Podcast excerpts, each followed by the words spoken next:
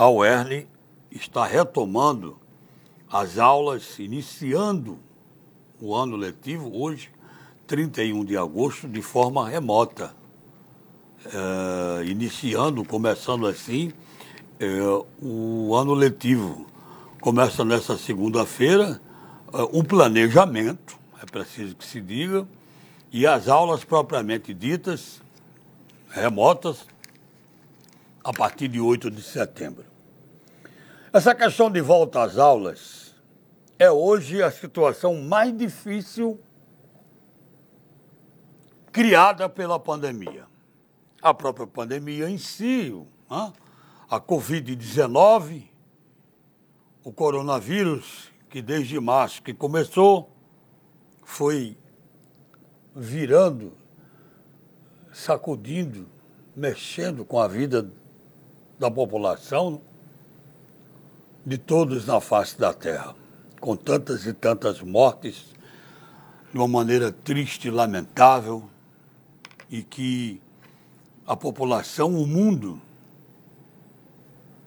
espera ansiosamente por uma vacina para combater o coronavírus.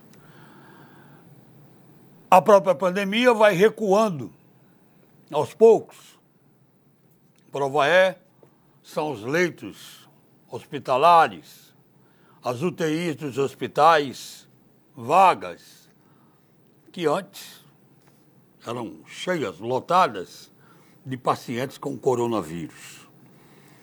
A economia, aos poucos, paulatinamente, vai dando sinais de que vai voltando à normalidade. Ainda falta. É, até muito. Porque alguns setores não foram atingidos, outros foram de uma maneira drástica, mas aos poucos a economia vai reagindo a esta pandemia desde março passado. Hoje, talvez o maior problema com a pandemia recuando, com a economia reagindo, seja a questão da educação com a volta às aulas presenciais ou não. Tem mexido com todos os setores da educação do país, as secretarias do, da, das cidades, dos do município, Secretaria de Educação dos municípios, dos estados, o Ministério da Educação, porque não é fácil. Mas é, é muito complicado. Toda vez que a gente fala nessa questão de volta às aulas, é preciso que a gente coloque que nós estamos todos, governo, professores, técnicos, escolas, pais e alunos, todos precisam e sabem é, que volta às aulas significa estar trabalhando com crianças a partir dos três anos de idade, para começar a idade escolar, a adolescentes, 15, 16, 17 e os jovens em si. Eis o complicador. No Rio Grande do Norte, as escolas privadas apresentam um protocolo para retorno das aulas presenciais. Aí são muitos os detalhes, são muitas nuances que cercam essa questão. Porque há um, dois meses atrás, mais ou menos, aí, mais ou menos isso, um levantamento feito pela Fiocruz, a respeitada Fundação Oswaldo Cruz, mostrou que mais de 9 milhões de pessoas podem ser infectadas com o coronavírus, com a Covid-19, com as crianças, os jovens, os adolescentes indo às aulas e voltando para casa, claro. Em casa tem o pai, a mãe, um parente, ou a avó, ou um tio, pessoa mais com maior idade, com mais idade. E há esta preocupação, repito, do levantamento da Fiocruz, que a ida e vinda das crianças, dos adolescentes e dos jovens possa infectar muito mais as pessoas mais idosas. Existe um comitê científico estadual aqui no Rio Grande do Norte que recebeu já uma proposta, um protocolo de retorno às aulas presenciais, protocolo este que partiu da rede privada das escolas particulares. O documento foi entregue pelo sindicato da categoria, que representa as escolas particulares e contém uma série de medidas, uma série de medidas para garantir a segurança a professores, funcionários, alunos e pais de alunos que não vão para a sala de aula de maneira presencial, mas vão ter o contato com os filhos que voltam para casa. E a proposta tem um nome de formato híbrido. Explica-se. A ideia é que cada família, cada família, escolha entre mandar seus filhos para as aulas presenciais ou manter o ensino remoto com o filho em casa, online, via internet. O Estado, é preciso que se diga, não tem data ainda marcada para a retomada das aulas, nem o município também. Mas essa proposta aqui é do Sindicato das Escolas Privadas. E este comitê científico, aqui do Rio Grande do Norte, deve analisar esta proposta. O protocolo, a proposta, protocolo, é, lista medidas necessárias para um funcionamento mais seguro e assim tem que ser mas muito seguro. Muito. É algo que não praticamente não tenha falhas, se é que não existe perfeição nas coisas. O protocolo, o plano de retorno às aulas nas escolas privadas, de maneira presencial, prevê diversas normas. Vamos a ela. Eu considero esse assunto aqui da maior importância. A gente tem que estar antenado, mas muito antenado. Estamos falando dos nossos filhos, das nossas crianças, dos nossos adolescentes, dos nossos jovens. E eu falo isso aqui com é, para vocês todos, pais de alunos, porque eu tenho um filho um garoto, minha paixão é de Mundo Anderson, de 12 anos de idade, que está neste momento em casa, deve ter há pouco, assistindo aula presencial, ou melhor, aula remota, online, né, via internet, todos os dias, de segunda a sexta-feira. 12 anos de idade. A idade que ele começa aquela, né, saindo da criança, passando para uma adolescência. Aí os cuidados, o plano de retorno às aulas nas escolas privadas prevê normas como, vamos a elas, vamos a elas.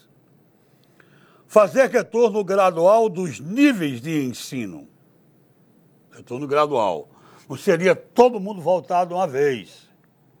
Ensino médico, ensino básico, enfim. Voltando paulatinamente. Manter os ambientes arejados e com ventilação. Esse aqui é um detalhe importante porque, neste momento, num primeiro momento, se acontecer, volta às aulas de forma presencial, nada de central de ar, nada de ar-condicionado. Ambiente fechado, janelas, ambientes arejados com a ventilação. Um ponto. É, segundo ponto, né? Manter o retorno gradual, manter ambientes arejados. Vamos ao terceiro. Realizar a limpeza da escola de forma mais cuidadosa e constante. Se já tem a obrigação, as escolas, claro, de fazer a limpeza diária, com todo o cuidado, a exigência vai ser maior ainda para o pessoal que trabalha no serviço da limpeza, com a exigência da supervisão e da direção do colégio. Limpeza total. Tudo. Salas de aula, a poeira que ninguém vê ali, se esconde. Instalações sanitárias, banheiros e tudo mais. Aqui é um cotidiano. Vamos a, a, a, nesse plano de retorno às aulas. É, mais uma norma aqui, vamos à quarta norma. Disponibilizar na entrada corredores e salas de aulas, álcool em gel 70% é uma providência que a escola deve tomar. E eu, cá de minha parte, como pai, já digo a mesma coisa. Eu mando, ó, álcool em gel no meu recipiente aqui. Lá em casa não falta, tem não sei quantos desses. Se meu filho tiver que voltar às aulas presenciais, ele vai levar aqui junto com o seu material. Isso é prático, é ótimo. Está toda hora você né, passando álcool nas mãos. Mais uma norma: os alunos só devem chegar na hora da aula e não permanecer na escola após o fim do turno. Que coisa bacana. Isso aqui é uma. Olha, isso é um... dentro desse protocolo eu acho isso fantástico. Se a aula começa de 7 horas da manhã, chega lá 5 para 7, 2 minutos para 7, entrou. Terminou a aula, 11 e meia. Uma hipótese. Os pais têm que ter a devida noção de tempo e de responsabilidade. Porque às vezes as pessoas dizem assim, ah, daqui a meia hora eu vou aí. Aí passa uma hora, uma hora e meia para chegar. Os pais têm que ter essa responsabilidade. Deixar o filho, a criança, o adolescente, quando a aula, sete horas, chega lá dois, três minutos antes. Se termina onze e meia, esteja lá. Cinco, dez minutos antes, esperando seu filho para levá-lo logo para casa. É uma outra norma. Eles não poderão compartilhar comidas ou objetos e devem levar a própria garrafa d'água. É outra providência excelente. Vai lanchar, vai pegar o lanche, não vai compartilhar comida com ninguém e levar sua água. Aquelas garrafinhas, né? Tomou, fechou, tudo bem, tranquilo. Os bebedouros das escolas ficarão interditados. Outra grande providência. Porque o bebedouro, você sabe, chega ali, bota água, esguicha na boca, contato. Muito sério. O contato né, com lá o bebedouro. Interditado, nem pensar. Nem pensar. Dentro do mesmo documento, as instituições também são responsabilizadas por disponibilizar um plano de trabalho domiciliar ou remoto para os estudantes que fazem parte do grupo de risco ou que optarem por não ir à escola no primeiro momento. Porque dentro aqui da, da, da, do plano de retorno às aulas, prevê não, meu filho vai nesse primeiro momento, não, vou esperar mais um mês.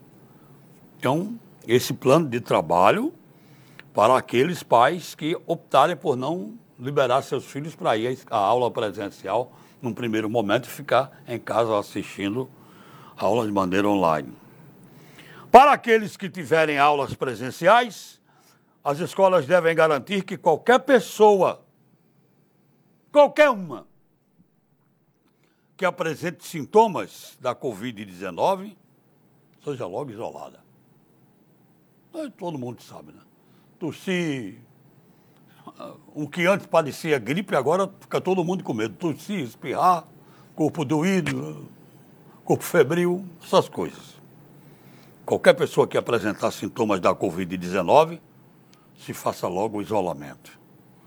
Caso a doença seja confirmada, toda a turma deve ser isolada e continuar com as aulas de maneira virtual. Olha, eu acho isso, eu estou vendo aqui, é, nesta proposta do Sindicato das Escolas Particulares, o bom senso acima de tudo, prevalecendo.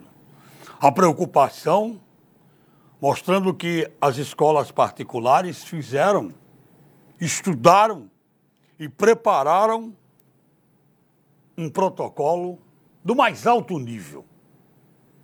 Esses cuidados, todos aqui, com os nossos filhos, com os nossos jovens, com os nossos adolescentes, com os nossos netos. Eu ainda não tenho netos, mas quem tem, né? É, tudo isso foi preparado na régua e no compasso. São providências ótimas. E aqui o final diz: se alguma criança, adolescente, jovem apresentar pessoas com sintomas, não só os estudantes, mas o professor, o, o técnico, o auxiliar, a pessoa que faz a limpeza, qualquer pessoa da escola que apresentar sintomas da Covid, é feito o isolamento do local. E caso se confirme que essa pessoa está com Covid-19, mesmo que seja de uma forma leve, toda a turma deve ser isolada e se retornam e se retorna às aulas virtuais, às aulas online. Ótimo documento, eu vejo que, repito, foi preparado com esmero, com carinho, com competência pelo Sindicato das Escolas Particulares. As escolas públicas ainda não têm retorno, mas acho que esse documento deve nortear, deve balizar a, as escolas estaduais e municipais, as escolas públicas, porque é um documento da mais alta importância, repito, feito dentro de uma rara competência. Parabéns ao Sindicato das Escolas Particulares, com tudo isso aqui que está posto, porque este é o grande problema do momento. E como eu disse no começo do comentário, a economia dando sinais de que está retornando, né? Buscando o seu patamar, a própria pandemia, graças a Deus, está recuando os leitos de hospitais vagos mostram isso, mas isso não quer dizer que você não lave as mãos com água e sabão, que você não use a máscara, nem que você é, use o álcool em gel. Tá? E evite também é, aglomerações. Procure sempre o isolamento. Vamos aguardar então para o que possa vir com relação ao às aulas, à volta das aulas é, presenciais. Com esse documento das escolas particulares, ver o que diz a respeito das escolas públicas, estaduais e municipais, mas é um momento difícil, muito importante, que está se fazendo tudo dentro da maior responsabilidade para que possamos proteger nossos filhos, nossas crianças, nossos adolescentes e nossos jovens. Ok, vamos agora ao comentário de Laíre Rosado. Você, Laíre, boa tarde. Boa tarde, amigas, amigos do Observador Político. As pesquisas eleitorais sempre despertaram muito a atenção, a curiosidade e o interesse por parte do eleitor. Principalmente agora, quando nós estamos às vésperas de uma eleição. Eleição bem diferente, diga-se de passagem, onde o eleitor não terá um contato mais próximo, um contato direto, uma aproximação com o seu candidato. Será uma eleição marcada pela pandemia do novo coronavírus que isolou o candidato dos seus eleitores. Mas mesmo assim, as pesquisas são realizadas durante um certo tempo, no início da pandemia, elas eram feitas por telefone. Agora já começam a ser não mais virtuais e diretamente no contato de casa em casa. Bom, você vê pesquisa para todo tipo e para todo gosto. Lembro que em uma eleição aqui em Mossoró, numa pesquisa sua, não, não aparecem nas pesquisas. E você, você pergunta, será que ela está certa? Será que ela está errada? Mas o que eu quero fazer depois de todo esse sabeio é um comentário sobre uma avaliação de governos do presidente Bolsonaro e da prefeita Rosalba Ciarlini os jornais divulgaram uma pesquisa recente, eh, dia 20, 21, 22 de, mês de agosto, em que o presidente Bolsonaro está melhor avaliado que a prefeita Rosa Cialini. A diferença é de apenas um ponto percentual. Se a margem de erros é da, da, da pesquisa é de dois pontos percentuais, então tanto pode ser uma diferença maior ou mesmo a prefeita está melhor avaliada que o presidente Bolsonaro. Vamos levar em consideração que o presidente passou pela nossa cidade que Bolsonaro fez uma entrega de casas no programa habitacional do governo federal. Então, tudo isso pode ter é, um resultado direto nessa pesquisa. Mas, mesmo assim, o que eu quero chamar a atenção é que nós teremos muitas outras pesquisas sendo realizadas a partir de agora. Por quê? Porque os custos diminuíram, elas estão mais baratas. Não se exige mais que a pesquisa seja feita do IBOP, antigamente do Gallup, ou de outro instituto de nome nacional. Qualquer pessoa que tenha noção de estatística faz a sua pesquisa, monta o seu laboratório e nós vamos ter daqui até o dia da eleição muitas outras pesquisas que no final poderão ser comparadas e vamos verificar que, a exemplo de eleições anteriores, muitas terão um resultado prático contrário, enquanto outras terão acertado ah, as suas avaliações. Lembro que, certa vez, numa pesquisa em Apuí, o, o Instituto disse que o candidato ganharia por um ponto percentual e deu certo. Foi sorte? Não sei. A opinião do próprio eleitor pode mudar as vésperas das eleições. Muito obrigado a todos pela audiência de hoje. Um grande abraço e até amanhã, se Deus quiser. Ok, Laírio, obrigado pela participação. Eu quero fazer aqui um registro que nos deixou muito triste de mais um amigo que faleceu. Faleceu ontem à noite no Hospital Regional Tarcísio Maia, Délio Wagner Leite Dantas. Ele uh, tinha hepatite e outras comorbidades. Estava internado há alguns dias na UTI do Hospital Regional Tarcísio Maia e veio a óbito na noite de ontem. Délio era irmão de, dos radialistas famosos e conhecidos, George Wagner, os queridos George Wagner, que trabalhou conosco aqui na 93, Paulo Wagner, também radialista conhecido, que residia em Natal. Ele era filho de José Dimas Dantas e Maria do Socorro Leite Dantas. É, Délio era também é, Areia Branquense. Nasceu em Areia Branca, é, em 1968, tinha, portanto, 52 anos. E, como dissemos, era irmão dos saudosos, queridos George Wagner e Paulo Wagner, que já se foram. Ele é irmão de Robson Wagner, amigo nosso, que está vivo. É, Davidson Wagner, também.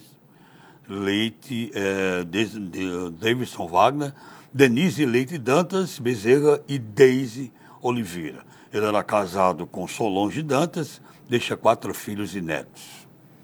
Aí, portanto, o nosso registro, nossos votos de pesar a toda a família enlutada com o falecimento do Délio Wagner na noite de ontem, irmão de George Wagner, que já se foi, irmão de Paulo Wagner, que já se foi. Repito daqui os nossos votos de pesar a toda a família pelo falecimento, pela partida do nosso amigo Délio. Bom, vamos interagir agora com os nossos ouvintes e telespectadores, muitas participações aqui. Eu quero antes o seguinte, entre as participações, ah, já vou começando aqui com elas. É, o nosso amigo uh, João Neto está perguntando o seguinte: e o auxílio emergencial? O presidente Jair Bolsonaro uh, vai, vai, uh, vai anunciar oficialmente, está se esperando amanhã. Já houve um recuo, houve um desentendimento do presidente com o ministro não é? Da Economia, Paulo Guedes. Inclusive, fala-se que o ministro pode estar balançando no cargo. Mas o auxílio emergencial vai ser prorrogado até dezembro, isso é fato, isso já é certo. O presidente já confirmou.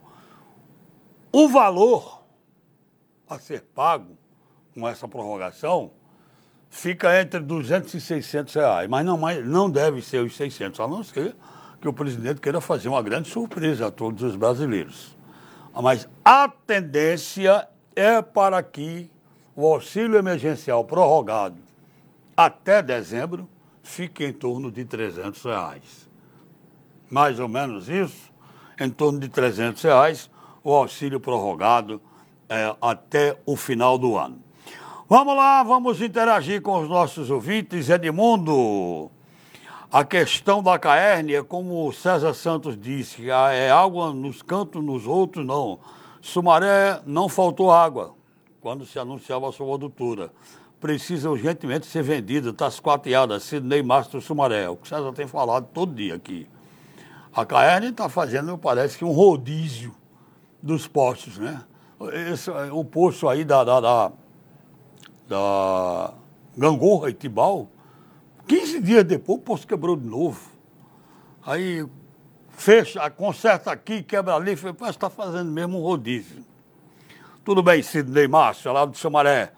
Eu, a, opinião de César aqui é, César muito antenado, muito bem informado, e César já vem com essa opinião já de muito tempo. Que a Caerne está sucateada, cabide de emprego, salários desse tamanho, o fornecimento da água, ó. Bom, eles não é de acordo, o Sidney Márcio diz ainda que não é de acordo as escolas abrirem agora, ainda não. Não é o momento. Tem um filho especial ele não vai e ele não vai. A questão do sistema imunológico. É, Sidney Márcio, obrigado pela sua participação. O que você está colocando aqui é importantíssimo. Né? Você tem um filho especial, é, a questão do sistema imunológico que você está falando. Agora, é, eu não sei se você se lembra que nós falamos há pouco tempo na matéria que vai ser dado aos pais o direito de escolher se o filho vai ou não. Dentro do plano, do protocolo das escolas particulares, consta se o filho vai poder ir ou não. Se a, o pai, a mãe, os pais vão querer que os filhos estejam nas aulas presenciais. Se não for de acordo, fica com aula online em casa. No seu caso, quem tem um filho especial, acho que você não vai nem pensar duas vezes. Meu amigo é, Idelbrando, amigo, abolição 3 sem água, qual a previsão da Caerne? Estou falando aqui, porque não liberam o abastecimento como antes no posto do Termas? No posto do Termas eu vou procurar me informar. No Abolição 3, a previsão era de que fosse normalizado no final de semana. Acredito que hoje a água chegue por aí. Viu? Rio da Branca, tomara que chegue, não é? Pois é. E o posto do Temas a gente vai procurar informações ainda a respeito. Obrigado. E Delbrando, sempre ligado com a gente aqui no programa. É Noque! Vamos chorar pelo leite derramado, pode esperar. Sabe o que, é que ele está falando a respeito aqui? Seguinte, nós, senadores, deputados federais e estaduais, ainda permanecem com as sessões online e querem mandar as crianças para as aulas presenciais. Estou falando é complicado, é muito polêmico. Respeito demais a sua opinião, meu amigo uh, Enoch. Agora, eu não sei se vocês prestaram atenção no documento que, eu, que nós divulgamos aqui. Eu não, não, é, é, não são os deputados, Enoch, que estão mandando as crianças para as escolas, é, propondo as crianças voltarem às aulas presenciais. Nada de os deputados votarem na Assembleia, não votarem. Bom, vamos deixar para lá, deputado. Ele não tem nada a ver com essa questão aqui. Este foi um documento, um protocolo elaborado pelo Sindicato das Escolas Particulares. E, como eu disse, deve balizar, nortear as escolas da rede pública do Estado e do município para a questão da volta às aulas. Agora, é uma coisa aqui que eu estou vendo que poucas pessoas não prestaram atenção. Poucas pessoas prestaram atenção. É, é chama-se maneira é, híbrida. Mas vamos aqui numa linguagem mais popular. É opcional. É opcional. Eu, eu tenho meu filho de 12 anos de idade, eu vou, junto com minha esposa, analisar se ele vai voltar às aulas presenciais ou ele fica em casa com as aulas online. O Sidney Márcio disse aqui, o filho dele é especial. Não tem nem o que pensar. Ele, como pai, a mãe do garoto, não vou mandar a criança agora para uma aula presencial, uma criança que tem. É, é, que é especial. Então, nisso aí, cada um tem a sua maneira de pensar, respeitamos todas, mas os pais vão ter, sim, é, para como escolher se vai o momento ou não. O assunto de volta às aulas é que está norteando o programa. Boa tarde. Voltar a falar em, em volta às aulas, é uma testagem em massa, é muito perigoso.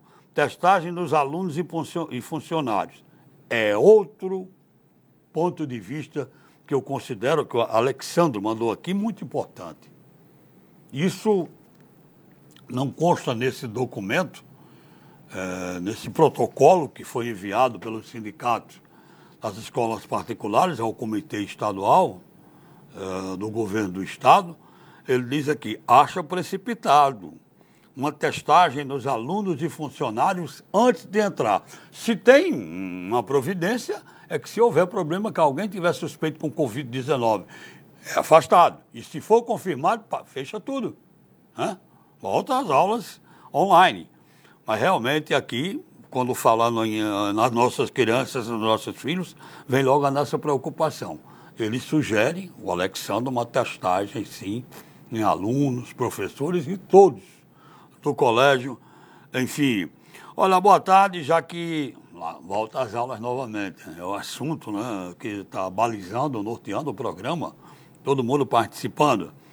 Boa tarde, já está mais que na hora das aulas voltarem. Olha que opinião. Com as medidas de segurança, temos que aprender a conviver com o coronavírus. São opiniões divergentes. Pois é, meu amigo, temos que aprender a conviver tomando os cuidados devidos e necessários. O que a gente já vem fazendo. O isolamento já fica um pouco mais é, difícil, né? Porque. É, Aí, mas vem a máscara, o álcool em gel, lavar as mãos. E um detalhe, outra participação aqui de Ana Paula, ela diz o seguinte, se uma sala de aula tem 40 alunos, uma hipótese, 40, não vai dar para ficar os 40 dentro. Vai ter que dividir, o colégio vai ter espaço físico para isso, os colégios terão, vamos ver, vamos ver. É, são sugestões que a gente está recebendo aqui nesse tema tão polêmico aqui no Observador Político. Vou mudar um pouquinho agora, porque é, o Antônio Hermínio outro dia nos perguntou que sobre as convenções, eleição no dia 15 de novembro de 2020, eleição para prefeito e vereador no Brasil inteiro. E nesta segunda-feira, hoje, dia 31, a temporada de convenções está aberta, as convenções partidárias, para escolher candidatos e definir coligações. Ponto principal. Hein? Conforme o calendário eleitoral, as convenções devem ser realizadas até o dia 16 de setembro, podendo ser presencial ou virtual em razão da pandemia. Acredito eu que as convenções, que todas, devem ser de forma virtual. Hein? Você não vai, como em eleições passadas, encher um, um ginásio, um determinado local, cheio de gente para escolher os candidatos, acho que vai ser de forma virtual. Em Mossoró, quase nenhum partido definiu data de sua convenção. O PP, Partido Popular, é um dos poucos com a data definida, 11 de setembro o partido vai confirmar a candidatura é, a reeleição da prefeita Rosa Arline e a chapa completa a Câmara Municipal, cumprindo os 30% do gênero. Outra coisa que estão nos perguntando aqui, agora é Gilvan Neto, nos pergunta sobre a questão do Mossoró ganhar mais dois vereadores. Sim, sim. Mossoró pode. Já nesta eleição para a próxima legislatura. É, cidades com 300 mil, Mossoró passou na semana passada essa condição, 300 a 450 mil habitantes pode ter até 23 vereadores. Mossoró atualmente tem 21.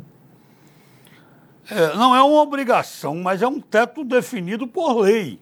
E claro, toda a Câmara Municipal quer. Portanto, como Mossoró passou dos 300 mil habitantes, a Câmara Municipal pode perfeitamente ampliar as cadeiras dos atuais 21 para 23. Para isso tem que ter uma lei, né?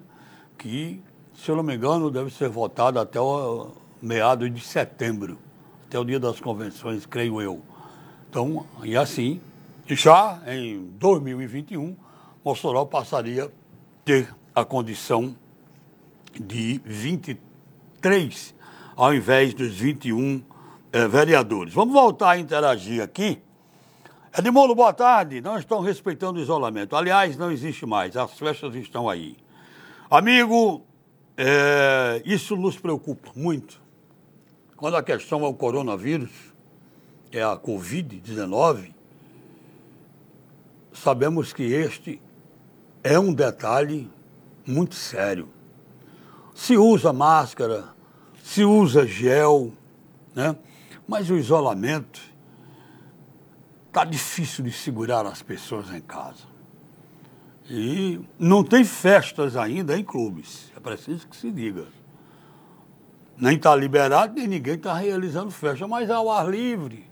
A gente já viu aí um, um monte de loucura nas praias, em outros locais. Eu falei semana passada aqui que na praça de convivência, aí na Rio Branco, na praça dos skates, melhor dizendo, um dia da semana que passou, eu vi um grupo de jovens e adolescentes, 50 ou 60, aglomerados e todos sem máscara. Como é que você vai controlar uma situação dessa? Hã? Aí ele diz assim, o, a mesma pessoa, a população sem máscara com música ao vivo nos barzinhos. Bom, pelo menos deveria existia a consciência da máscara. Agora, o difícil é você, a pessoa, sentar num bar para beber e ficar de máscara. Não estou dizendo que é impossível, que é o certo. Mas imagine só, se você vai beber, vai ficar de máscara, aí fica, toma uma, bota máscara, toma outra, bota máscara. Mas deveria ser. Deveria ser. O problema é porque vai estar todo mundo próximo. Vamos continuar interagindo aqui. É, estamos tomando Tenho dois. Volta a questão aqui das aulas. Tenho dois, um na rede estadual de ensino e outro no município. Continuarão nas aulas remotas. Aqui é o Marcos Martins escute sempre você. Obrigado, amigo.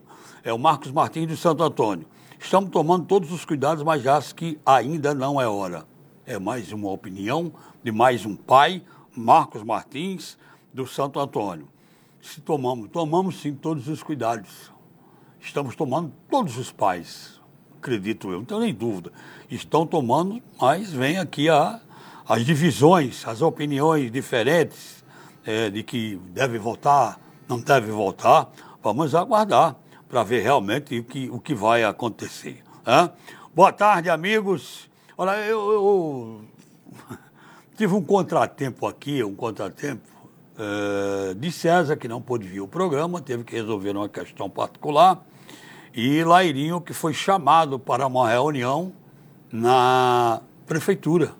Ele é secretário né, municipal e foi para estar numa reunião com a prefeita Rosalba Ciarline.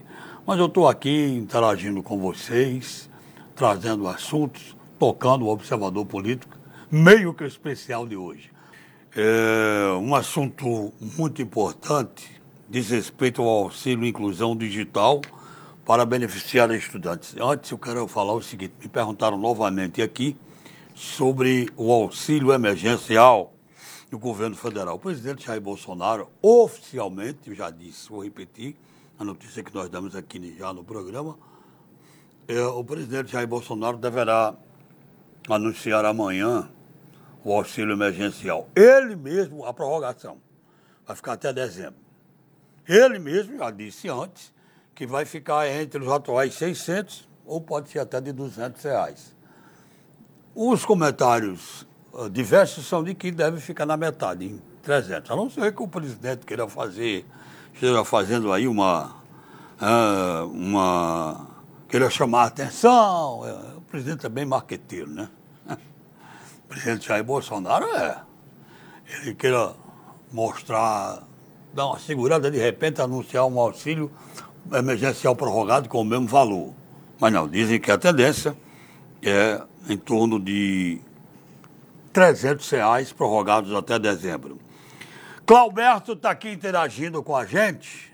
Uh, Edmundo, não sou a favor de aumentar o número de vereadores. O gasto com eles já é muito elevado. É, além de que também a folha do município irá crescer por conta de assessores que vêm para esses vereadores. Ele disse Mossoró não deveria passar de sete vereadores. Clauberto, amigo, respeitamos sua opinião, mas uma cidade com 300 mil habitantes, com a representatividade de apenas sete vereadores, uh, não ia dar certo. Agora, é, o, o, que você fala em gastos, né? A, a prefeitura faz um repasse à Câmara Municipal mensalmente e é dentro desse percentual que tem que se cuidar, a Câmara adiante, manter-se pagando a vereadores, a, assessores e por aí vai. Mas realmente, certo, era uma representação muito pequena. Mais uma participação aqui. Você sabia que a cidade de Areia Branca está em lockdown nos finais de semana? Eu não sabia, fui a mesma sábado, fui barrado e obrigado a voltar. Olha, Alexandro, é, você tem razão nessa questão de divulgar mais, né?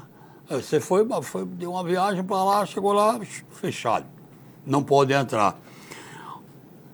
O, a decisão tomada pela Prefeitura de Areia Branca é de um lockdown no final de semana, porque os índices lá subiram. Areia Branca é uma cidade de praia, né? Cidade que tem praia muito procurada. E muitos moçaravenses que vão, vão para aquela cidade.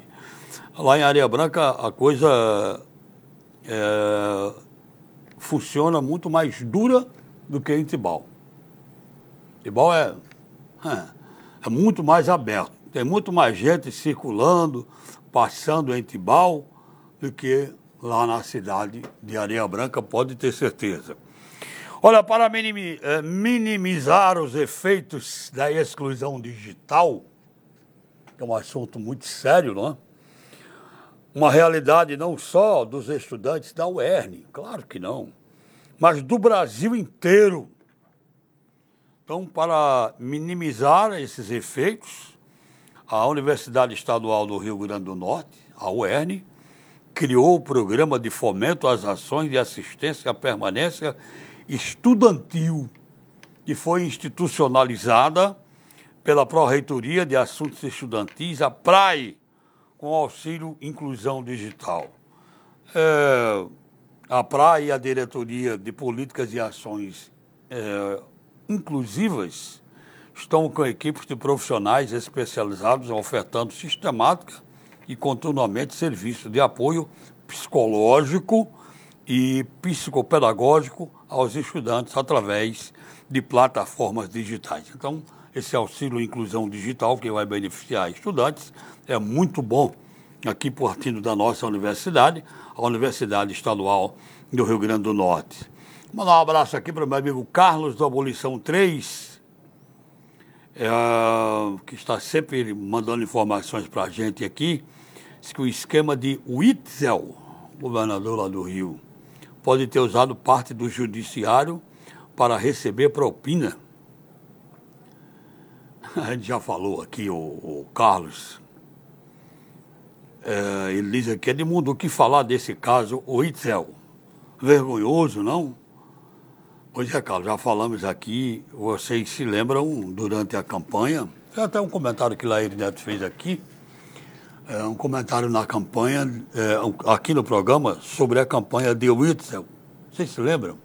Ah, moralista, ia moralizar tudo. É, bandido, vai matar bandido. Descendo lá em, de helicóptero, parecia o Indiana Jones.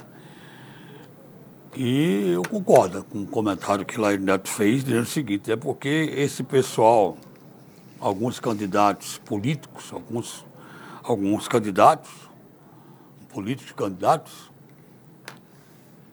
pregam o novo. O que é o novo? O que é o novo na política? É. Aí, aí no que Deus, se forem confirmadas todas as denúncias, se forem confirmadas todas as denúncias é, de do que está dito a respeito deste governador afastado do Rio de Janeiro não é brincadeira. Inclusive de ligações do governador com o Sérgio lá, que foi governador do Rio, que está condenado a 200 anos, 300, sei lá quantos anos de prisão, que que, segundo está dito, foi um dos homens que mais, um dos políticos que mais meteu a mão no erário do estado do Rio de Janeiro. Aliás, é lamentável de é, Antônio Garotinho, é, esse outro que nós falamos, Pezão, o Itzel, enfim, acho que é, só Benedita da Silva, que passou menos de um ano no governo, foi honesta no governo do Rio de Janeiro. Mas de garotinho para cá, minha Nossa Senhora. O Rio de Janeiro, cidade linda, maravilhosa, né? Quem conhece sabe das suas belezas naturais. Já fui várias vezes ao Rio, é muito gostoso. Mas se você me perguntar, quer ir para o Rio de Janeiro agora, eu vou não. Vou ficar aqui. Vou ficar aqui, até porque é, tem uma, entre as informações, está aqui, ó. É, entre as informações que chegam lá do Rio de Janeiro, uma delas, entre tantas outras existentes, com relação uh, ao crime organizado. A notícia do jornalista Cláudio Humberto. Ele diz o seguinte o exército de traficantes no Rio de Janeiro já é maior do que o efetivo da Polícia Militar. Minha Nossa Senhora, aonde é que nós vamos parar? O exército. As facções de traficantes que dividem o controle de cerca de 1.500 favelas no Rio de Janeiro já somam 56 mil criminosos muito bem armados e mais numerosos do que a Polícia Militar do Estado, com 44 mil policiais. Quem imaginou num dia a gente divulgar uma notícia dessa? Que as facções, juntando todas, tem 56 mil homens. A Polícia Militar tem 44 mil policiais. A estimativa desse exército de bandidos foi citada a última sexta-feira pelo Procurador de Justiça Marcelo Rocha Monteiro, numa entrevista à Rádio Bandeirantes. Ele adverte: a decisão do Supremo Tribunal Federal de proibir a polícia nas favelas fortaleceu as organizações criminosas. Jornalista, a coluna do jornalista, está na coluna do jornalista Cláudio Humberto, do Diário do Poder. Minha gente, você já imaginou que decisão? Em Brasília, uma decisão do Supremo Tribunal Federal. Os homens que cuidam, que conduzem a justiça desse país. Essa notícia a gente já havia comentado aqui. Proibir, decisão do Supremo de proibir a polícia nas favelas. Fortaleceu as organizações criminosas. Sei não onde é que nós vamos parar, tendo que divulgar é, para informação de todos uma informação desse tipo, né? Tem mais bandido do que polícia no Rio de Janeiro. E aí o comentário vem, Edmundo, essa polícia está fadada ao fracasso. Já é mais de 130 anos de república e é daí para pior. Lamentavelmente. É, gostaríamos que não gostaríamos muito que não fosse daí para pior. Mas, pelo que a gente está vendo, né? Com a conivência da própria justiça. Mais uma participação aqui sobre Areia Branca.